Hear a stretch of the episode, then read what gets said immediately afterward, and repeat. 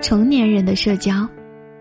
永远不要去巴结别人，关系的好坏，不取决于你对待别人的态度，而只取决于你能给别人带来的价值。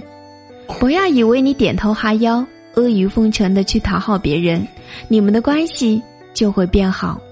我想说，你错了。只有你能给别人带来价值，别人才愿意和你交往。人与人交往的本质就是利益交换。没有利益互换的交情是缺乏基础的，价值相当才能同行，价值平衡才能相互吸引。